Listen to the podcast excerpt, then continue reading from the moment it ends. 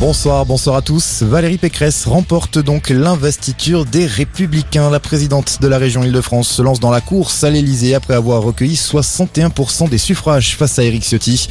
Faut-il y voir le choix de la raison pour les Républicains? Réponse avec le politologue Olivier Roucan. C'est un choix qui aussi découle de l'option des rivaux, hein, des autres candidats à ce congrès du premier tour qui se sont tous tournés vers Valérie Pécresse. Donc il y a quand même un effet d'entraînement. Et deuxième point, c'est peut-être ce que euh, voudrait dire choix de raison, c'est aussi un choix pour une candidate qui, sur le plan de l'incarnation et sur le plan de la présidentialité, était mieux placée hein, en termes de notoriété, en termes aussi d'atouts de visibilité, euh, la féminité, que Eric Ciotti. Valérie Pécresse qui sera invitée ce soir aux 20h de TF1. L'ambassade américaine déconseille à ses employés d'approcher le meeting d'Éric Zemmour demain.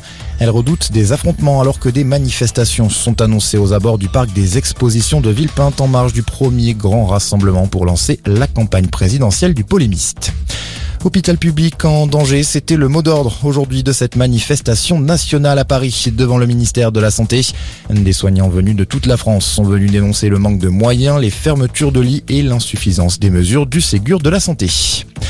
À la page des sports du rugby, avec les premiers résultats de la 12e journée de top 14 et la gifle du loup qui écrase Brive 41 à 0.